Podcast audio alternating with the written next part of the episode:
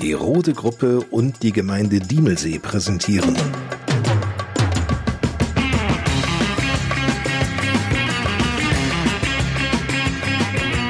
Bei uns am Diemelsee Extra zur Kommunalwahl 2021.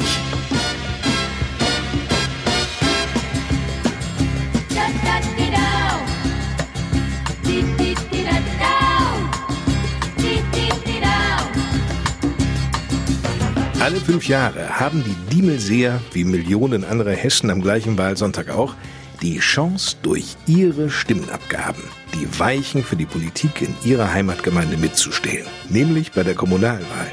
Die nächste, die steht in zwei Wochen an, da geht es um die Gemeindevertretung, quasi das Diemelseer Gemeindeparlament, die Ortsbeiräte in den 13 Dörfern der Gemeinde und um den Kreistag. Um den Bürgermeister, da geht es bei dieser Kommunalwahl nicht. Die derzeitige Amtszeit von Volker Becker läuft noch gute zweieinhalb Jahre. Und während immer von einer großen Politikverdrossenheit zu hören ist, so kann ich davon in der Gemeinde Diemelsee überhaupt nichts spüren. Ich will Ihnen das mal verdeutlichen. Die Diemelseer haben nämlich am 14. März die Qualen der Wahl. 62 von ihnen stellen sich dieser Abstimmung. Sie alle verfolgen ein Ziel, den Einzug in die Gemeindevertretung. Gut ein Drittel, 23 von ihnen werden es packen, das ist nämlich die Anzahl der Parlamentssitze. Die Kandidaten wiederum gehören drei Parteien und einer Wählergemeinschaft an. CDU, SPD, FDP und der Freien Wählergemeinschaft Diemelsee, kurz FWG. Nur worin unterscheiden sich eigentlich diese Parteien in ihren kommunalpolitischen Zielen? Was haben sie bereits in den vergangenen Jahren angeschoben? Welche Ziele haben Sie sich gesetzt? Genau diese Fragen werden wir in dieser Extra-Ausgabe unseres Podcasts bei uns am Diemelsee klären. Ich bin Lars Kors. Hallo und willkommen. Und wer könnte auf die genannten Fragen besser antworten als die Spitzenkandidaten selbst? Beginnen wir in der Vorstellungsrunde mit einer Institution in der Gemeindevertretung. Der Mann gehört diesem Parlament bereits seit 27 Jahren an, Horst Wilke. 59 Jahre alt, Tischlermeister aus Benkhausen und Fraktionschef der FWG, der Freien Wählergemeinschaft, die mit 22 Prozent bei der letzten Wahl die drittstärkste Kraft wurde. Horst Wilke erzählt uns, was ihn so sehr an der Kommunalpolitik reizt. Es war Anfang der 90er. Damals war ich in Benkhausen im Ortsbeirat. Da wollten wir ein neues Dorfgemeinschaftshaus bauen, behindertengerecht. Vom Ortsbeirat hatten wir dann einen Neubau gefordert. Und die Fraktionen kamen alle auch nach Benkhausen hin und haben sich das alte Dorfgemeinschaftshaus angeguckt und meinten, waren der Meinung, dass das alte doch noch saniert werden könnte. Und als wir dann vom Ortsbeirat gefordert haben, dass das eben behindertengerecht mit einem Aufzug sein sollte, da war das fast zum Überlaufen gebracht. Dann hatte ich mich auch bei verschiedenen Parteien dann quasi beschwert und der Willi Arnold auch von der Freien Wählergemeinschaft sagte zu mir, hör mal Horst, wenn du was bewegen willst, dann musst du bei der Gemeindevertretung mitmachen dann kannst du auch mitbestimmen und was bewegen. Gesagt, getan. Ich bin dann im November 92 auf die Liste gegangen der Wählergemeinschaft und in 93 bei der Kommunalwahl im März auch prompt ins Parlament reingewählt worden. Die Arbeit am Anfang war noch sehr schwierig. Jede Partei meinte, sie müsste bestimmen. Und als ich das erste Mal dann was gesagt hatte in der Parlamentssitzung, da sagte ein Politiker aus Renige, der beim Finanzamt gearbeitet hat, ich sage bewusst keinen Namen, der hat mich so abgefahren, da habe ich gesagt, das ist nichts für mich. Das macht ja gar keinen Spaß. Auf jeden Fall sagten dann meine Kollegen, das legt sich auch wieder. Ne? Uns hat sich auch gelegt, es macht sehr viel Spaß. Und ich muss sagen, die letzten 15 Jahre gibt es keine Parteien mehr in dem Sinne. Wenn ich Absprachen treffe mit den Fraktionskollegen, kann ich mich darauf verlassen. Das war früher nicht der Fall. Und deswegen, es macht sehr viel Spaß. Dann weiß man auch vor der Sitzung, was einen erwartet. Und es ist wirklich ein harmonisches Verhältnis über alle Parteigrenzen hinaus. Das hört sich ja so ein bisschen nach Kuschelheit an, nach Kuschelkurs. Ich glaube, dass wir schon debattieren und das kommt auch nicht zu kurz. Das ist auch wichtig, dass wir die Debatte führen und dass man auch Pro und Contra ausreichend diskutiert. Ich glaube aber, das funktioniert bei uns ganz gut, dass jeder dem anderen eben den Respekt entgegenbringt, weil ich würde bei jedem, der sich auf so eine Liste stellt, freiwillig, eben sagen, der möchte da erstmal per se was Gutes mit erreichen. Und ich glaube, solange wir das uns auch gegenseitig ähm, als Respekt mitbringen, ist das erstmal positiv. Ergänzt Stefanie Wetekam. Die 42-jährige Fassbäckerin bewirtschaftet mit ihrer Familie einen eigenen Betrieb. Dazu gehört eine Biogasanlage, mit der Nahwärme erzeugt wird. Sie ist Geschäftsführerin des Kreisbauernverbandes Waldeck und tritt als Fraktionschefin der FDP bei der Kommunalwahl an. Ein ziemlich zeitintensives Hobby. Das sind natürlich die reinen Sitzungszeiten und die Vorbereitungen dafür, also die Fraktionssitzungen und auch die Gespräche, die man führt, um überhaupt zu Entscheidungen zu kommen.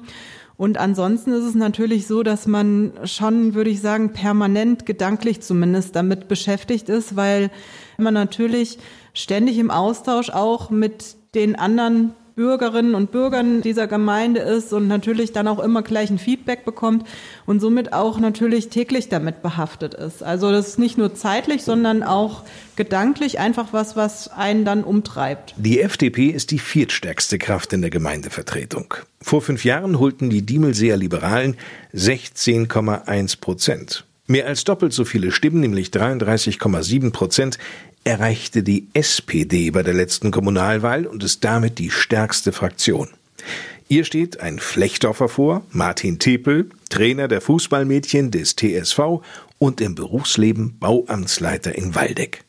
Ein harmonisches Miteinander der Fraktionen sieht auch Martin Tepel, zumindest weitestgehend. Wobei man auch einschränken muss, dass auch in kommunalen Entscheidungsumfeld schon das ein oder andere manchmal schwierig ist und nicht immer vielleicht im Vordergrund steht, nur am Ziel orientiert zu arbeiten, sondern vielleicht dann doch auch Kompromisse zu schaffen, die dann manchmal auch ein bisschen Schleifspuren im eigenen Profil der Parteien dann halt hinterlassen. Jüngstes Mitglied der vier, die in dieser Podcast-Ausgabe zu Wort kommen, ist Björn Stöcker, 30 Jahre alt, gelernter Bankkaufmann und die klare Nummer eins auf der Liste der CDU, der mit 28,1 Prozent zweitstärksten Kraft in der Diemelseer Kommunalpolitik. Seit neun Jahren schon ist Björn Stöcker mit sehr viel Leidenschaft dabei. Damals haben viele gesagt, warum machst du das denn? Es ist doch Zeitverschwendung. Ich sehe es heute anders. Ich glaube, dass mich diese Tätigkeit, dass ich mich daran wirklich weiterentwickelt habe, dass mir das geholfen hat, beruflich und auch persönlich Herausforderungen zu meistern. Und gerade bei uns im ländlichen Raum ist das schon so, dass das auch eine gewisse Anerkennung findet. Man ist da sicherlich nicht cool unterwegs, aber es ist ein wertvolles und niveauvolles Hobby. Bei uns am Diemelsee extra zur Kommunalwahl 2021. In dieser Ausgabe werden die Spitzenkandidaten der vier Fraktionen, die im Diemelseer Gemeindeparlament sitzen, auf Themen eingehen, die viele Menschen hier in der Gemeinde beschäftigen. Martin Tepel von der SPD, Björn Stöcker von der CDU, Horst Wilke von der FWG und auch Stefanie Wetekamp von der FDP ist das kommunalpolitische Engagement in der Diemelseer Gemeindevertretung natürlich nicht fremd. Die prägten schon in ihren Fraktionen die politischen Entscheidungen in den letzten Jahren. Doch was wurde eigentlich erreicht? Stefanie Wiedekam. Also wenn man jetzt mal die letzten fünf Jahre anschaut, dann haben wir versucht, dieses Thema Digitalisierung ein Stück weit mit nach vorne zu treiben. Das sind zum einen Entscheidungen, die wir mitgetragen haben, die alle mitgetragen haben, wo wir auch der Meinung waren im Gemeindeparlament insgesamt, dass das positiv ist, digitale Verwaltungsabläufe, mehr Transparenz da rein schaffen. Auch gerade jetzt zu Corona-Zeiten merkt man natürlich, dass das an Fahrt aufnimmt und dass das auch wichtig ist für die Menschen, dass man einfach auch von zu Hause aus Verwaltungsabläufe einsehen kann oder auch bewältigen kann. Das ist ein Thema, was uns umtreibt. Und wenn man jetzt so guckt in der Kommune an sich, was sich so getan hat, dann haben wir natürlich schon so ein paar Sachen gemeinsam vorangetrieben. Das ist zum einen der Bau des Seniorenheims, ist natürlich keine Entscheidung der FDP gewesen, aber eine Entscheidung, die wir immer vorwärts getrieben haben, wo wir immer dafür waren. Und dass es jetzt gebaut wird, freut uns natürlich auch sehr. Ja, mit den Seniorenheimen, da gibt es noch eine kleine Vorgeschichte. Da war ein ehemaliger Politiker, unter anderem der verstorbene Otto Wilke, der auch im Kreistag war, und auch der Willi Arnold. Die haben das, haben als gedrängelt und gedrängelt. Da waren wir schon unter Zugzwang. Und wir sind wirklich froh, dass das jetzt die Fundamente und die Grundmauern bereit stehen. Freut uns wirklich alle. Und wie ich auch schon vorhin gesagt habe, wir machen das gemeinsam. Also das ist kein Verdienst von der FEG oder von der SPD oder CDU oder FDP, sondern es ist unser gemeinsamer Verdienst. Und wir versuchen auch hier wirklich die Bürger mit einzubeziehen. Und die Arbeit und die Meinung der Ortsbeiräte ist uns wirklich wichtig, dass wir liebens- und lebenswert in Diemelsee arbeiten. Es gab schon vorher den Willen, ein Projekt zu entwickeln, ein Seniorenheim zu bauen. Man hat lange einen Standort gesucht. Wir haben auch in, in der Gemeindevertretung lange beraten, hatten auch andere Standorte im Auge. Und der glückliche Zufall war es, dass da ein Standort frei wurde, aber der Wille, und den tragen wir, glaube ich, alle gemeinsam, eine solche Einrichtung zu fördern und zu schaffen, den gab es schon vorher. Manche Entscheidungen brauchen halt Jahre oder Jahrzehnte teilweise. Jetzt im speziellen Fall, äh, um das richtige Grundstück zu finden, weil ja sich alle einig waren, wir brauchen so eine Einrichtung. Das hängt von so vielen einzelnen Dingen halt auch ab, dass es einfach auch eine glückliche Fügung war, dass man da dann zugreifen konnte. Und dann war es ja auch so, wie es oftmals so ist, es musste eine Sondersitzung her. Es gibt einfache Entscheidungen, aber man muss es auch eigentlich als Kommunalpolitiker dann auch aushalten können, dann auch unter Zeitdruck solche Dinge dann abzuwälzen.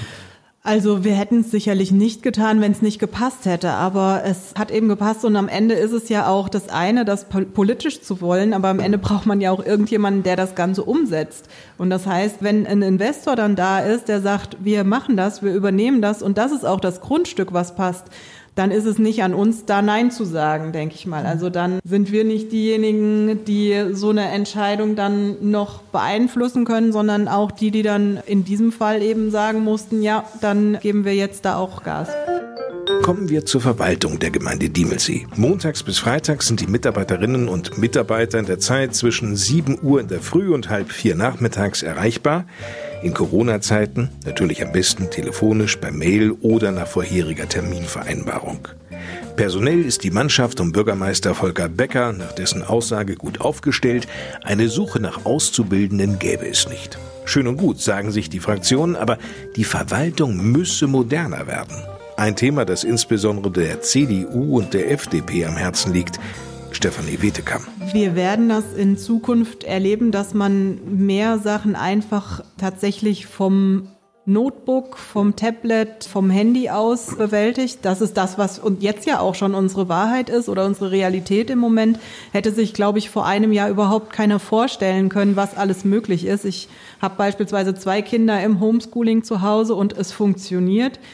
Und das sind genau die Dinge, die möglich sein müssen. Wir haben zum Beispiel ja einen Bürgermelder beantragt, der steht jetzt auch auf der Homepage der Gemeinde hier bereit. Und ich glaube schon, dass das wichtig ist, dass die Menschen, wenn sie unterwegs sind in Diemelsee und sehen, irgendwo ist etwas kaputt gegangen oder es ist irgendwas im Argen, dass sie das ganz schnell und unkompliziert eben melden können. Das sind einfach moderne Wege die jeder heute nutzt. Und ich glaube, dass wir da auch an dieser Stelle uns einfach so ein Stück weit hinbewegen müssen. Mein Vater, der ist 96 und der wird bestimmt nicht mehr was mit dem Computer machen. Also die jüngere Generation, das wird einfach kommen, gerade jetzt schon durch die Corona-Pandemie. Ja, die heutigen Kinder und Jugendlichen, die wachsen damit auf. Und für die ist das völlig normal, eben eine App aufzurufen und da schnell was einzugeben. Und da müssen wir einfach uns auch so ein Stück weit anpassen. Die Verwaltung macht eine gute Arbeit. Die Leute, die hier sind, setzen sich gut ein. Aber ich wünsche mir, und das spreche ich für die ganze CDU-Liste, modernere Strukturen in unserer Verwaltung. Das heißt, dass man zum Beispiel feste Ansprechpartner definiert, wo man sagen kann, jawohl, hier werde ich mein Anliegen los, die Sachbearbeitung passiert im Hintergrund, dass Zuständigkeiten klar sind, dass Prozesse auch so sind, dass Menschen, die eng miteinander arbeiten, auch eng zusammensitzen das sind alles Entwicklungen, die haben viele andere Verwaltungen und der größte Teil unserer Wirtschaftsbetriebe schon vor zehn Jahren vollzogen. Und da haben wir aus meiner Sicht in der Prozesswelt einen ganz großen Nachholbedarf und das mit dem Ziel, dass es bürgerfreundlicher wird, dass, dass wir schneller werden, dass wir effizienter werden. Das hat nichts damit zu tun, dass man Verwaltungsmitarbeiter oder Menschen gängeln will, sondern wir müssen auch Schritt halten mit dem Geist der Zeit. Also deren Ausführungen von Björn Stöcker die kann ich so ohne weiteres auch nicht mittragen, weil man muss dann einfach mal auf die Homepage gucken und wenn man da sucht, dann findet man halt schon Zuordnungen zu Tätigkeiten. Und wir sind ja auch eigentlich im Umwandlungsprozess, sind da auch in der interkommunalen Zusammenarbeit, Online-Zugangsgesetz, dass halt auch in Zukunft viele Prozesse halt dann äh, entsprechend entwickelt werden und modernisiert werden und vor allen Dingen auch online fähig werden. Ich glaube, dass wir gerade nicht wie eine Mittelgroß- oder Großstadtkommune, wo man dann sagt, reinen Fachbezug hat, zwar im Prozess, aber trotzdem fünf oder sechs Leute eine Sache bearbeiten, die halt wirklich hier einen Vorteil genießen können, dass in der kleinen Kommune halt innerhalb dieses begrenzten Personalkreises dann halt doch so viel Kompetenzen vor Ort sind, dass dann halt Dinge nicht deshalb liegen bleiben, weil einer nicht da ist, sondern dann entsprechend auch Vertretungsgeschichten direkt gelöst werden können. Es geht nicht darum zu sagen, der Bürger weiß, wer zuständig ist, in welches Büro er laufen muss, sondern es geht darum, dass es jemanden gibt, wo der Bürger mit allen Anliegen hingehen kann und die Themen werden intern weitergeleitet, sodass sich die, zum Beispiel das Einwohnermeldeamt, die was bearbeiten möchten, darauf konzentrieren können. Die Anliegen werden vorher aufgenommen und im Hintergrund abgearbeitet, so dass es klare Anlaufstellen gibt und nicht der Bürger durch die Gänge gehen muss und gucken muss, wo sitzt denn wer in einem Büro, wo ist denn jemand da, der auch gerade in der Lage ist, mein Anliegen zu bearbeiten. Ich glaube, das ist natürlich auch was, was Dorf ausmacht, dass man sich gegenseitig kennt, dass man äh, auch ein Stück weit weiß, wer für was zuständig ist und so.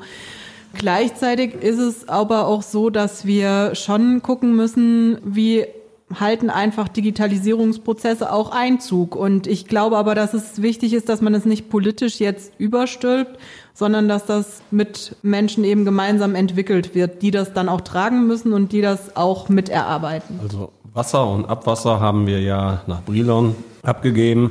Der Wassermeister ist zwar ein Adorfer, aber ist in Brilon angestellt. Das klappt auch sehr gut. Unter Bürgermeister Fischer wurde der Bauhof zurückgefahren. Da hatten wir nur noch drei Mitarbeiter. Mittlerweile ist er wieder aufgestockt. Fast von jedem Gewerk ist ein Mitarbeiter dabei. Und der Bauhof macht wirklich sehr gute Arbeiten. Und mit dem Wald sind wir auch nach Brilon gegangen. Die anderen sind jetzt nach Südwaldeck gegangen, über Frankenberg. Aber das klappt eigentlich wirklich sehr gut, auch mit dem Bauhof. Wir hatten jetzt ja auch einen Schaden im Feldweg, haben wir gerade angerufen und mittags war das erledigt. Betrachten wir die Gemeinde Diemelsee einmal genauer. Eine kleine Stärken-Schwächen-Analyse. Björn Stöcker macht den Anfang. Als allererstes müssen wir lernen, selbstbewusster aufzutreten. Die Gemeinde Diemelsee hat ganz, ganz viel zu bieten. Wir haben eine sehr gute Infrastruktur in der Gemeinde. Wir haben mit Korbach und Kassel haben wir Städte in der Nähe, die gute Arbeitsplätze bieten, aber wir dürfen nicht dahin kommen, dass wir nur Übernachtungsorte werden, sondern wir müssen auch in der Gemeinde Wirtschaft entwickeln, wir müssen Arbeitsplätze haben, wir müssen Schwerpunkte setzen und wir müssen auch unsere Leistungsträger fördern, damit wir die Möglichkeit haben, für alle Arbeit zu schaffen und dass jeder ein gutes Auskommen haben kann. Das geht natürlich einher mit ganz vielen Themen von Tourismus über Wirtschaft, Landwirtschaft, Breitbandausbau, Mobilfunk sind da alles wichtige Themen, die da reinspielen.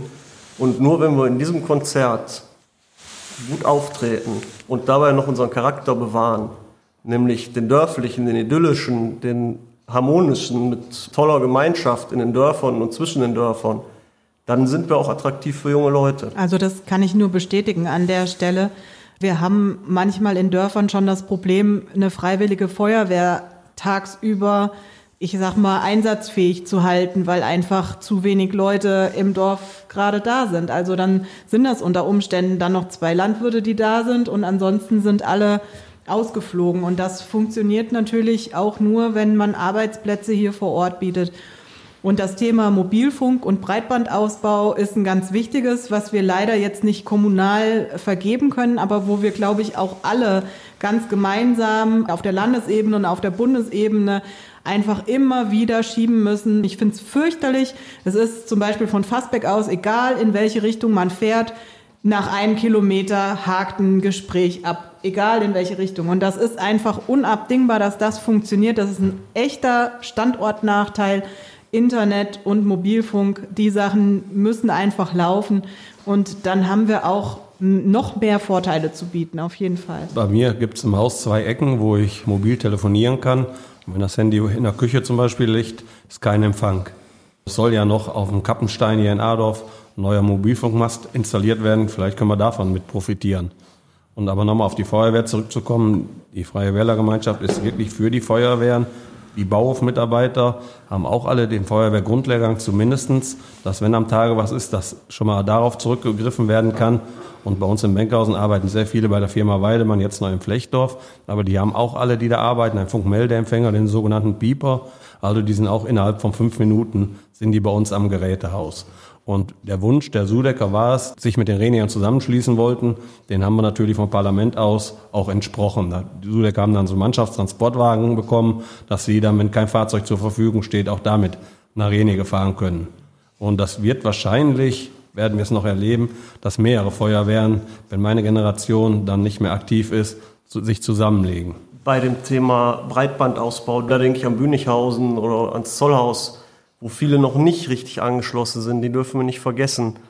Denn auch da müssen wir immer wieder anschieben und hinweisen und meckern und ärgern, so lange, bis wirklich jeder einen guten Breitbandanschluss hat. Ja gut, man kann den schnellen Internetanschluss bekommen, jetzt bis 100 äh, Megabit, klar, das bekommt man über das Kupfernetz. Alles Weitere, das ist halt das FTTC-Programm, das ist hergestellt worden über die Landkreise hier in Nordhessen, Breitband Nordhessen. Und der nächste Schritt wäre dann jetzt halt das FTTH, Breitbandtechnologie bis ins Haus. Und da wird man halt sehen, wie sich das weiterentwickelt. Da sind entsprechende Untersuchungen, denke ich, gemacht worden. Aber das ist, glaube ich, müsste eigentlich viel, viel schneller laufen. Und auch die SPD sieht es natürlich so, dass bei dem Mobilfunk auch dieses Programm Weiße Flecken, wo wir auch mit unterwegs sind, dass es natürlich auch nach vorne gebracht werden soll. Und da ist ja auch geplant, mindestens nochmal einen Funkmasten zusätzlich zu installieren, Richtung 5G. Vielleicht werden es dann auch mehrere. Da müssen wir mal schauen, was dann dabei rumkommt. Dass das Leben in der Gemeinde Diemelsee ein äußerst lebenswertes ist, das wissen natürlich die Diemelseer und viele Interessierte möchten als Neubürger an diesem Diemelseer Lebensgefühl teilhaben. Also wird gebaut. Nur gibt's überall ausreichend Bauland? Martin Tepel. Es ist so, dass wir aus einer Phase gekommen sind aus den Jahren so 2005 bis 2015. Da war schon eine relativ geringe äh, Baunachfrage. Da hat auch insbesondere die SPD vorangetrieben und auch für Mehrheiten gesorgt, dass halt wir günstig Bauland äh, an den Markt bringen konnten, weil das auch erschlossene Plätze waren. Die sind jetzt mehr oder weniger, zumindest in den Orten Adorf, Fassbeck, Renige, ähm, weitestgehend erschöpft. Da sagen wir mal da, wo die größte Nachfrage auch ist. Mittlerweile ist es so, dass wir davor stehen, weiteres Bauland ausweisen zu müssen.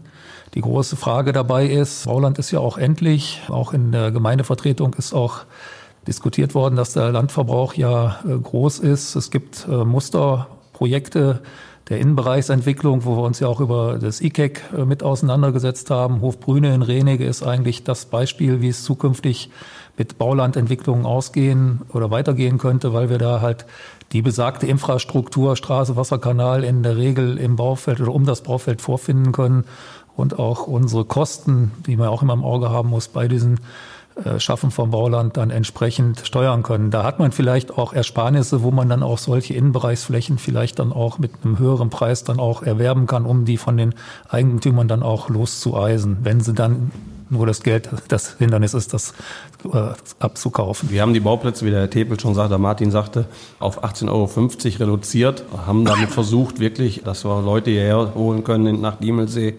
und müssen nur äh, bewusst sein, dass die neuen Bauplätze den regulären Preis von um die 30 Euro dann wieder haben, außer die alten, die wir jetzt noch in Schweinsbühl und so weiter haben. In Adorf, da ist die größte Nachfrage und dann kommt schon Fassbeck und Wirmichhausen. Und da wollen wir eben neue Bauplätze erschließen aber reiner Wohnraum fehlt nicht. Ich sehe es nicht ganz so positiv. Ich glaube, dass wir schon in dem einen oder anderen Ortsteil durchaus ein Problem haben, weil es ist halt so, wenn jemand in Wirmichhausen beispielsweise aufgewachsen ist, dann will der nicht nach Fassbeck bauen. Oder man kann nicht sagen, ja, es sind noch Bauplätze da, aber die sind halt nur in Adorf oder in Fassbeck, sondern wir brauchen schon Bauplätze auch in jedem Ortsteil. Und gleichzeitig ist es, wie Herr Depel schon gesagt hat, haben wir die Problematik der Landnutzung diskutiert und da müssen wir schon drauf Acht geben. Und gleichzeitig haben wir diese Entwicklung dieser Donutdörfer, das müssen wir auch im Blick haben. Donutdörfer sind die Dörfer, die sich außenrum entwickeln und in der Mitte sozusagen einen leeren Kern haben. Und das sind häufig eben alte Höfe, Wirtschaftsgebäude, immer mit Kosten verbunden, die zu unterhalten auf Dauer immer so, dass das schwierig ist, bewohnbar zu machen, wenn es keine aktiven landwirtschaftlichen Betriebe mehr sind.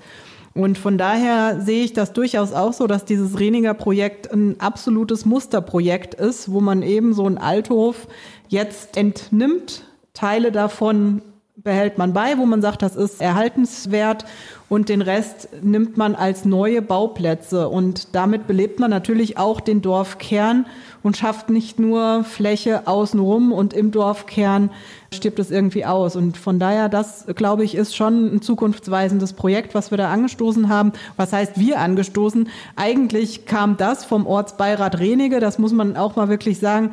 Das war gut, dass wir dazugehört haben und das entwickelt haben, weil meistens wissen die Leute, die vor Ort eben wohnen, doch ziemlich gut, was für ihr Dorf gut sein könnte. Wir haben in Adorf alles, was man braucht, um sich zu versorgen. Wir haben für den Privatgebrauch vernünftige Internetzugänge. Wir haben eine wunderbare, tolle Landschaft. Wir haben ein tolles Miteinander, tolle Vereine, Ehrenamt, all das, was unsere Region lebenswert macht. Wir haben natürlich keinen Lieferando oder, oder irgendwelche E-Scooter. Wenn man das unbedingt braucht, dann ist man bei uns sicherlich falsch. Es gibt gute Betriebe, es gibt ärztliche Versorgung, es gibt genug Wohnraum und ich glaube, dass wir hier eine sehr hohe Lebensqualität alle miteinander genießen. Was mich bei der Corona-Pandemie wirklich gefreut hat, wir konnten noch vor die Tür gehen. Ich habe dann im Fernsehen gesehen, in, in Leipzig im siebten Stock im Plattenbau, für die war das wirklich schon eine Qual. Ohne Gewerbesteuereinnahmen wäre eine Kommune nicht finanzierbar. Daher ist es natürlich wichtig, dass jede Stadt und Gemeinde Unternehmen die Möglichkeit bietet, sich auch zu entfalten und weiterzuentwickeln. Die Einschätzung von Björn Stöcker. Zum einen sind Betriebe ansässig, Handel, Handwerk und Gewerbe gibt es auf unseren Dörfern. Wir haben uns in der Gemeindevertretung einstimmig auf den Weg gemacht, Tourismus zum Wirtschaftsschwerpunkt zu entwickeln in unserer Gemeinde. Da sind große Investitionen angeschoben worden. Da kommt ganz viel. Da sind mehrere Gastronomien in Planung. Da werden auch einige Arbeitsplätze entstehen. Und da punkten wir mit dem, was wir haben, nämlich mit Gastfreundlichkeit, mit toller Landschaft, mit einem bezaubernden See. Für all die anderen Stellen, auch die Gewerbebetriebe, ein Radladerbauer in Flechtdorf zum Beispiel, oder ein Gartenlandschaftsbau in Renige. Auch die müssen natürlich Flächen bekommen, sich zu entwickeln. Und da müssen wir uns auch intensiv mit dem Angebot an Gewerbeflächen beschäftigen. Aber gerade die erwähnte Firma Weidemann, die seit über 60 Jahren in der Gemeinde ansässig ist, verlässt absehbar Diemelsee. Die Firma Wacker Neuson, die Weidemann 2005 übernahm, hat andere Pläne. Das bedeutet für die Gemeinde Diemelsee Gewerbesteuereinbußen in Höhe zwischen einer und eineinhalb Millionen Euro jährlich. Hätte die Gemeinde etwas tun können, um Weidemann zu halten? Horst Wilke. Also wir haben gegenüber von Firma Weidemann das Grundstück gekauft und haben es erschlossen und dass die sich da hätten erweitern können. Aber die Firma Wacker Neussen, die hat andere Pläne. Das wird von München aus gemacht oder vom Vollendorf.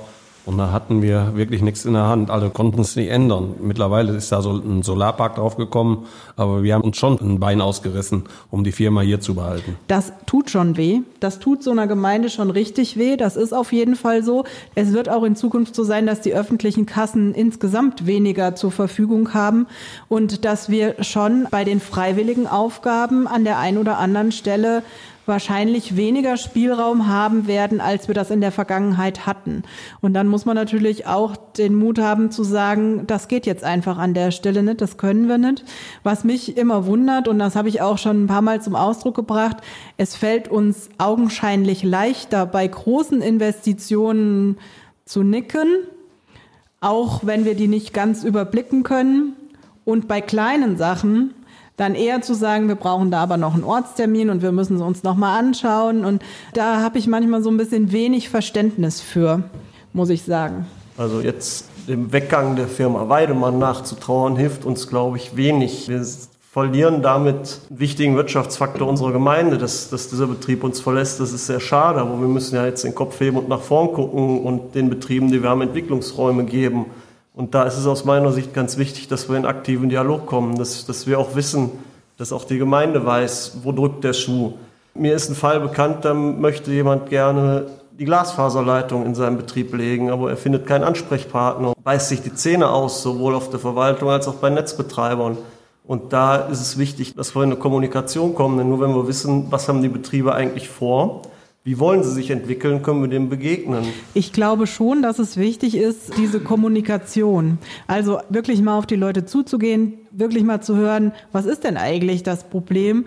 Und Flächen, Gewerbeflächen können natürlich ein Punkt sein, aber das ist meistens in dem Moment nicht der ausschlaggebende Punkt. Und oftmals ist es auch so, dass wir Betriebe haben, die an einem Ort eben schon sind und vielleicht in einem ganz kleinen Umfang Erweiterungsmöglichkeiten suchen und wo wir auch nicht mit nach vorne gehen. Also die Fälle gibt es durchaus auch, wo eben andere Sachen vielleicht ein bisschen mehr Gewicht haben. Aber also wir versuchen auch immer jedes Jahr mindestens mal zwei Betriebe anzuschauen. Und ein Punkt, der glaube ich ganz schön wäre, wenn wir beispielsweise einfach mal so eine ich sage jetzt mal, wie eine Art Stammtisch einrichten würden. Das ist ein Punkt, den wir auch mal so als Vorschlag mit erarbeitet haben, wo man einfach sagt, äh, man trifft sich mit Gewerbetreibenden und tauscht sich einfach mal aus, um einfach zu hören, wo liegt denn das Problem? Ich habe es ja eben schon angerissen, gute Wirtschaftsförderung fängt mit Kommunikation an, damit ich weiß, wo drückt der Schuh und wo kann ich dem begegnen. Des Weiteren ist es wichtig, dass wir Entwicklungsspielräume vorhalten. Das heißt, wenn jemand zu uns kommt und sagt, ich will eine große Halle bauen und 50 Leute beschäftigen, dann müssen wir auch die Möglichkeit haben, auf dieses Angebot zu reagieren und da auch ein adäquates Angebot vorzuhalten und zu sagen, hier hast du Möglichkeiten, dich in der Gemeinde zu entwickeln. Deswegen ist das Vorhalten von Gewerbeflächen ein Punkt, die Kommunikation ist ein ganz wichtiger Punkt und natürlich, und das haben wir äh, in Heringhausen beim Thema Tourismus, natürlich die, die Förderung des Umfelds. Ja, wir haben seinerzeit,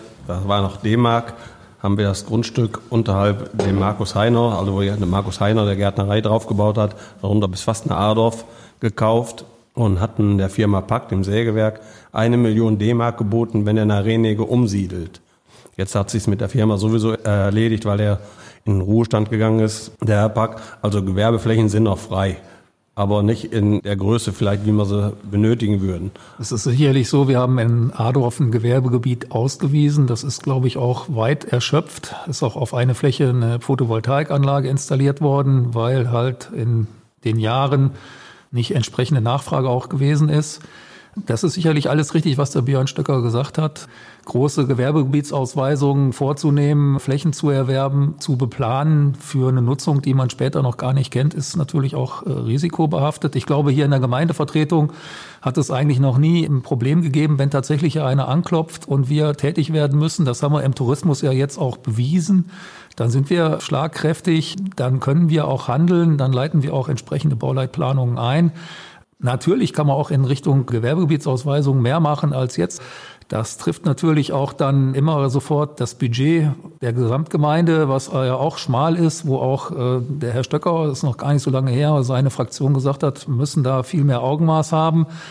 Ich denke da eigentlich in der Gewerbeentwicklung muss man in den Strukturen auch arbeiten, wie wir tatsächlich auch haben. Klar gehört dazu Breitbandausbau, Mobilfunkausbau, aber was ganz viel jetzt auch Corona gezeigt hat. Homeoffice wird halt ganz weit nach vorne gebracht. Es sind äh, Dinge, die auch hier vielleicht Einzug halten können, äh, Coworking Spaces, dass man das mit Urlaub entsprechend verbindet, weil das ist ja das, was uns hier stark macht und dass wir eben zur Kommunikationsplattform werden, neben Willing, was ja ein großer Tourismus-Hotspot ist, neben Korbach, dass man das vielleicht noch ein Stück nach vorne bringt und dadurch halt auch Diemelsee vielleicht auch entwickelt zu so einem Raum, wo einfach sich auch in der Ruhe auch gute Ideen entwickeln können und dass man da auch hauptsächlich an unser Kleingewerbe und auch unsere mittelständischen Betriebe auch denkt und das, was wir da haben, erstmal versucht maßgeblich zu stärken. Gerne darf natürlich immer sofort einer kommen und auch einen 1000 Personen Betrieb bauen, aber ich glaube, dann hätten wir auf einmal auch ein Problem, wo der bleiben sollte.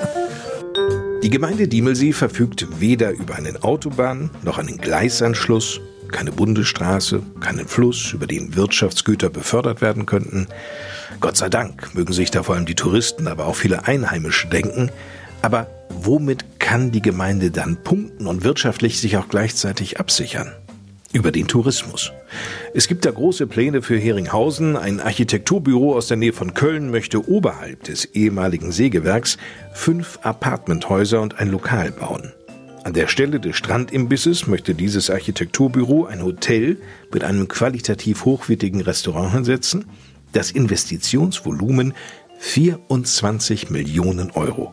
Hinzu kommt noch ein Supermarkt, den der Unternehmer Martin Stich, er kommt aus Büren, für rund zwei Millionen Euro auf diesem ehemaligen Sägewerkgelände errichten möchte. Macht also unterm Strich 26 Millionen Euro. Ein Glücksfall für die Gemeinde Diemelsee? Was sagen unsere Spitzenkandidaten? Horst Wilke. Also wir von der Wählergemeinschaft haben in unserem Flyer geschrieben, wir dürfen die Landwirtschaft nicht vergessen und auch die Waldbauern und die hören genauso dazu wie der Tourismus. Wir haben nun eben mal das Glück, dass wir den Diemelsee haben. Ich habe schon spaßhalber immer gesagt, wenn die Willinger den hätten, die hätten den schon überdacht. Aber der Tourismus ist wirklich unser Standbein. Die Landwirtschaft, die paar Betriebe, die wir da haben, dürfen wir wirklich nicht vergessen. Also an der Stelle würde ich gerne mal einhaken, weil das kann man natürlich schön sagen, aber man muss es dann auch konsequent eigentlich leben. Und man kann das natürlich sagen, ja, wir dürfen die Landwirte nicht vergessen, aber Tourismus und Landwirtschaft beißt sich an vielen Ecken. Das ist einfach so. Ne? Das kann man auch nicht wegdiskutieren. Und es gibt natürlich auch Initiativen wie beispielsweise Landschnuppern, wo man auch versucht, landwirtschaftliche Betriebe mit in das Portfolio mit reinzunehmen. Aber häufig ist es halt so, wenn, ich sage jetzt mal, der größte Teil der Menschen Freizeit genießt, dass Landwirte halt oft am Arbeiten sind. Und das wird rund um Heringhausen nicht einfacher. Und gleichzeitig sind es die, die diese Kulturlandschaft pflegen. Wiesen sind grün, weil Landwirte sie bewirtschaften.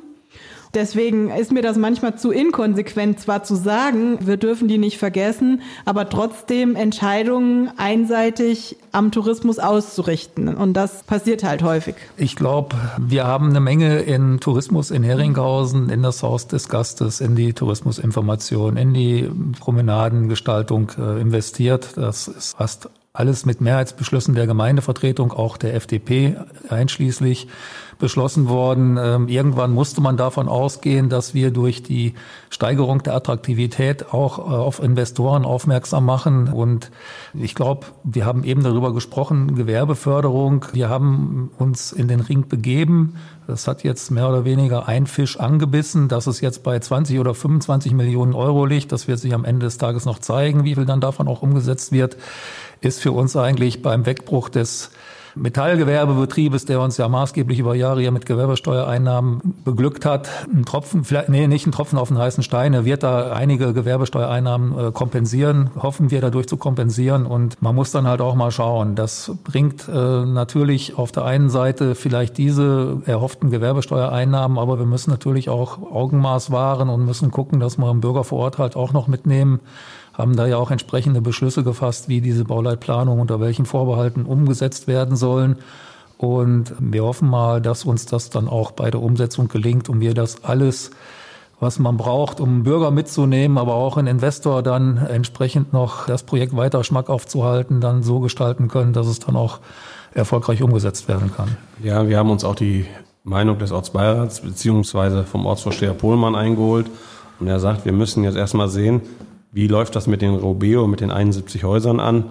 Und wie ist das da mit den Strandbadgebäude?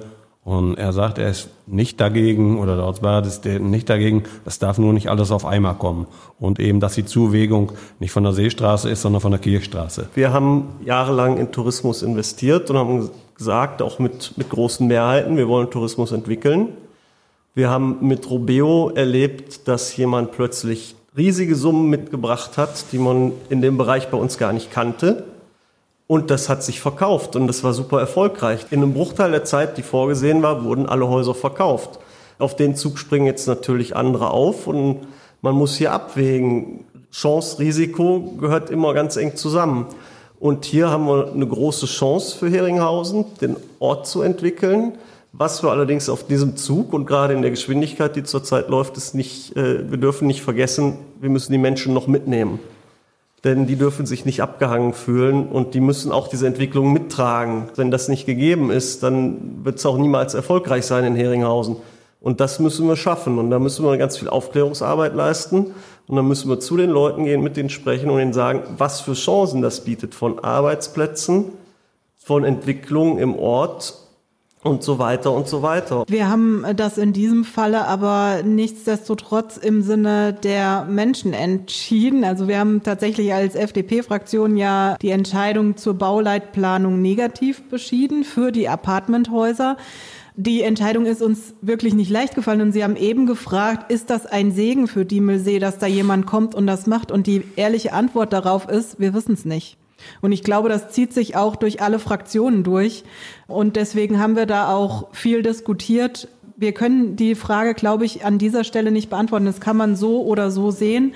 Sicherlich wird es aber so sein, und das ist ganz klar, wenn da 600 Menschen mehr übernachten können, das ist das Doppelte von der Einwohnerzahl Heringhausens. Und dass das Auswirkungen haben wird, das ist auch ganz klar. Ne? Und deswegen kann man das so und so sehen. Aber was am Ende die Wahrheit ist, äh, ich glaube, das können wir im Moment tatsächlich so nicht beantworten. Das Problem im Moment in Heringhausen ist ja, wenn mal ein Bus kommt, der kann gar nicht Mittag essen, der muss dann woanders hinfahren. Und das ist wirklich wichtig, dass die Gäste auch da verköstigt werden können. Eventuell auch übernachten, richtig. Wir sehen das ja am Beispiel Willingen. Da haben wir das in dem Kernort Willingen. Im Moment natürlich jetzt weniger, aber äh, der, der Partytourismus dort ist natürlich für die Einwohner schon eine Problematik. Also da denke ich, das muss man schon ein bisschen relativieren. Also wir haben, glaube ich, einen Schwerpunkt schon eher gelegt, in äh, Qualitätstourismus weiterzuentwickeln. Ich glaube, von Willingen mit über 10.000 Betten nur alleine in Hotels sind wir ein ganzes Stück weit auch entfernt und von diesen Negativerscheinungen vom Clubtourismus, so eine Anlaufstelle haben wir eigentlich gar nicht.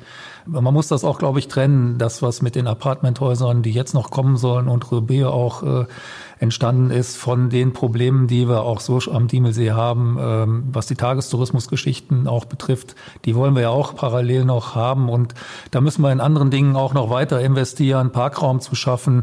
Das ist ein anderer wichtiger Punkt. Da waren sich eigentlich auch fast alle Fraktionen auch einig. Das ist ja so ein Überbleibsel von dem ehemaligen Hängebrückenthema noch gewesen. Und das kommt jetzt dann ja nicht. Wir haben so genug Merkmale, die nehmen Diemelsee als das Alleinstellungsmerkmal eigentlich für den Tourismus bei uns äh, ein richtiges Fund sind und die Lebensqualität vor Ort halt in sich bergen und neben dem Touristen ja auch den Diemelseer Bürgern, äh, was die infrastrukturellen Teile des Tourismus betrifft, 365 Tage im Jahr zusätzlich zur Verfügung stehen. Und eins ist bei dem Thema noch ganz wichtig, dass wir das mal rausstellen. Wir machen das ja nicht, die Investitionen in Tourismus tätigen wir nicht für die Touristen. Es ist ja kein Selbstzweck, Gäste herzuholen, sondern am Ende geht es ja darum, wir wollen den Tourismus fördern, um die Gemeinde wirtschaftlich weiterzuentwickeln und attraktiv zu machen durch Arbeitsplätze, durch Freizeitangebote, durch Steueraufkommen, das generiert wird, um es auch für die Bürger lebenswert zu halten. Denn das steht immer im Zentrum unseres Handelns, dass es den Bürgern gut geht, unserer Gemeinde und dass sie sich hier wohlfühlen. Wir sehen es ja in Ottlar zum Beispiel, das Familienhotel Rummel. Der hat, der Christian Rummel ist der Chef, der hat 35 Arbeitsplätze. Das ist schon ein Wort. Und das läuft auch gut. Und die Ottlarer waren zuerst auch skeptisch.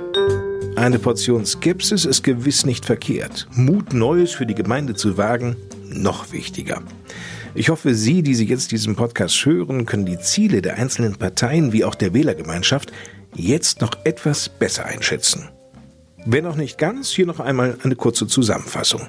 Martin Tepel, wofür steht die SPD in der Gemeinde Diemelsee? Für uns ist es aber auch in der Vergangenheit wichtig gewesen, dass wir uns hier auch als innovative Kraft und auch als umweltverbundene Kraft auch sehen. Wir haben zum Beispiel dazu beigetragen, dass wir hier schon seit 2014 in den öffentlichen Gebäuden Naturstrom versorgt sind. Wir sind dafür eingetreten, dass auf den gemeindlichen Flächen kein Gülletourismus und keine Herbizide oder Biozide, Spritzmittel eingesetzt werden.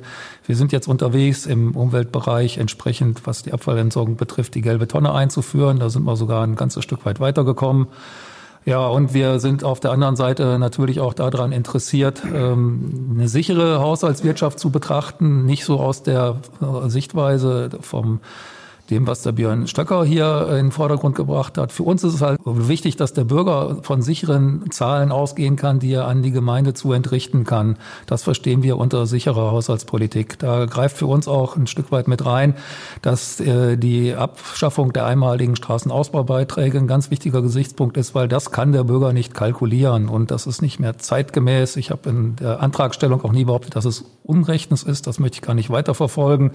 Aber wir möchten da auch uns gedanklich weiter mit auseinandersetzen, dass neben dem Grundstücksbezug zumindest auch eine umweltrelevante und nutzungsabhängige Geschichte mit in die Straßenbaufinanzierung mit einzieht und äh, nicht wie die CDU, die wollen dann gleichzeitig noch mit den Straßenbauausbaubeiträgen äh, die Feldwege in, ins Petto mitnehmen. Das ist ein Ding, das wir für unmöglich halten. Björn Stöcker von der CDU. Wir stehen für Eigenverantwortung, wir stehen für einen soliden Haushalt, wir wollen in die Zukunft gehen, wir wollen gemeinsam mit den Bürgern Verwaltung und Gemeinde weiterentwickeln und wir wollen, dass das Diemelsee lebenswert bleibt. Um da zentrale Punkte zu nennen, es ist einmal die Ehrenamtsförderung, die wir ganz konkret gestalten wollen, über eine bloße Anerkennung hinaus echte Unterstützung schaffen. Wir möchten gerne Landwirtschaft, Wirtschaft und Tourismus gleichberechtigt fördern. Und das alles begleitet vom Investitionsmanagement, wo wir wirklich sagen, wir gehen jetzt vielleicht nicht den Weg der höchsten Förderquote, sondern den Weg des größten Nutzens für die Gemeinde. Horst Wilke von der Freien Wählergemeinschaft Diemelsee. Ja, die FWG macht gute Politik ohne Parteizwang. Wir können abstimmen, wie uns das Herz begehrt. Bei den Kollegen hier, wenn da Fraktions... Das ist ja ein Gerücht. Das ist, äh, das ist absolut die Unwahrheit. Es gibt, Ja, uns, es ja, gibt keine Fraktionszwänge. Aber es wurde in der letzten Sitzung noch gesagt, wir stimmen ab ohne Fraktionszwang. Ist egal. Das machen wir immer. Ja. Dann Bürgerheit, Offenheit und Transparenz sind uns sehr wichtig und eine Herausforderung für uns ist, mit großem Engagement das Leben in Diemelsee lebens- und liebenswert zu gestalten. Unsere Punkte für die nächsten fünf Jahre sind eine solide Haushaltspolitik, eine Weiterentwicklung und Förderung des ländlichen Raumes, Ansiedlung und Erhalt von Gewerbetreibenden, Erhalt und Förderung von landwirtschaftlichen Betrieben, ausreichend zur Verfügung stehende Bauplätze in allen Orten, Stärkung und Förderung des Tourismus, faire Veranlagung der Straßenbeiträge, verstärkt interkommunale Zusammenarbeit, Erhalt einer leistungsfähigen Feuerwehr, umfassendes Angebot für Kinderbetreuung in unseren drei Kitas, Stärkung und Förderung des Ehrenamtes und Einsatz im Natur- und Umweltschutz. Und Stefanie Wetekamp von der FDP. Ja, die FDP steht für absolute Bürgernähe. Das ist das, was wir in den letzten Jahren intensiv gelebt haben, bei äh, nahezu allen Projekten immer den Kontakt gesucht haben und das auch konsequent in unsere Entscheidungen so eingeflossen ist. Wir haben ein auch schon von der Partei her ein Menschenbild, was eben für Eigenständigkeit steht. Wir denken in Innovationen nach vorne. Wir denken nicht über Verbote nach. Das ist was, was uns von anderen immer sehr stark unterscheidet, sondern Problemen durch innovative Lösungen zu begegnen. Und ich glaube, das tragen wir auch mit. Und deswegen denke ich, ist auch diese liberale Stimme in Diemelsee wichtig.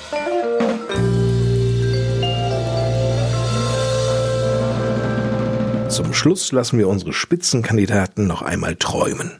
Wie soll sich die Gemeinde Diemelsee in den nächsten fünf Jahren entwickeln? Ja, ich hoffe, dass uns dann zunächst erstmal die Folgen der Pandemie wirklich dauerhaft äh, den Rücken gekehrt haben, dass wir alle gesund in diese nächsten fünf Jahre reinstarten können, dass die voranstehende Impfkampagne erfolgreich abgeschlossen werden kann. Was die politischen Erwartungen betrifft, gehe ich halt davon aus, dass wir weiter daran arbeiten, einvernehmlich, dass wir unsere Lebensqualität, unsere Strukturen hier vor Ort weiterentwickeln können.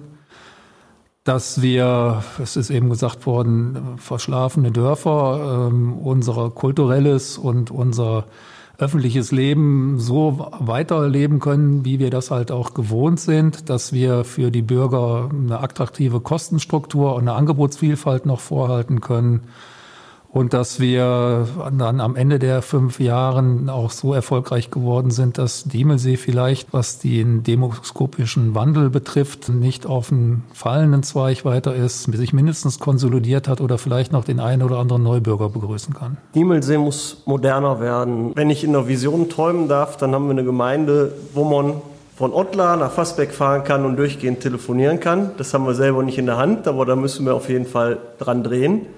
Wir entwickeln den Tourismus so, dass unsere Bürger mitkommen und wir schaffen es, echte Zukunftsperspektiven zu bieten und, und die Zukunft anzupacken und kommen weg von diesem Image, das sind schnarchige Dörfer.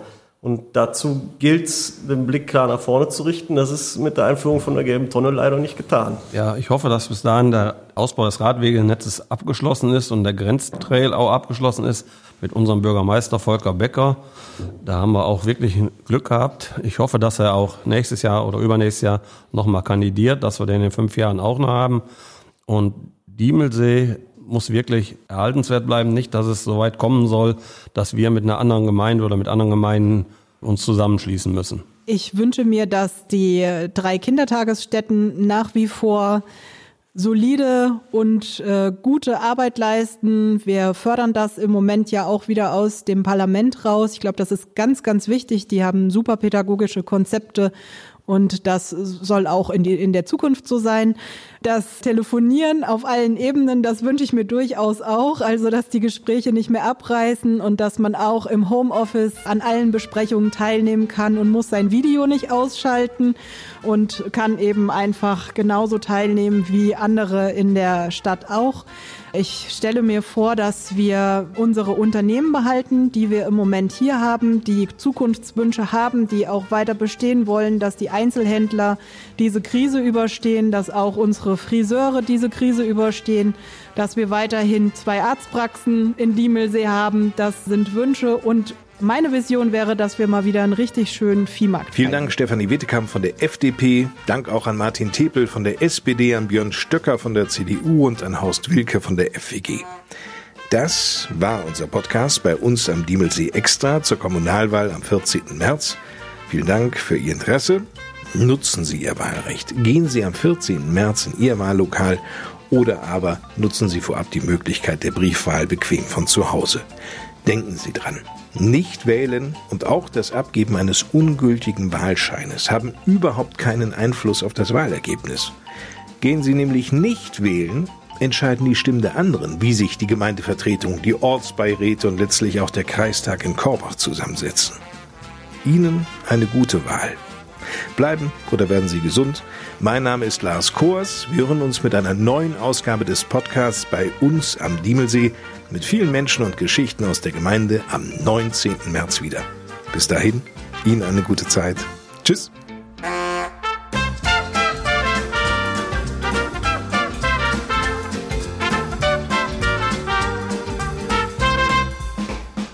Bei uns am Diemelsee Extra zur Kommunalwahl 2021 wurde Ihnen präsentiert von der Rode Gruppe und der Gemeinde Diemelsee.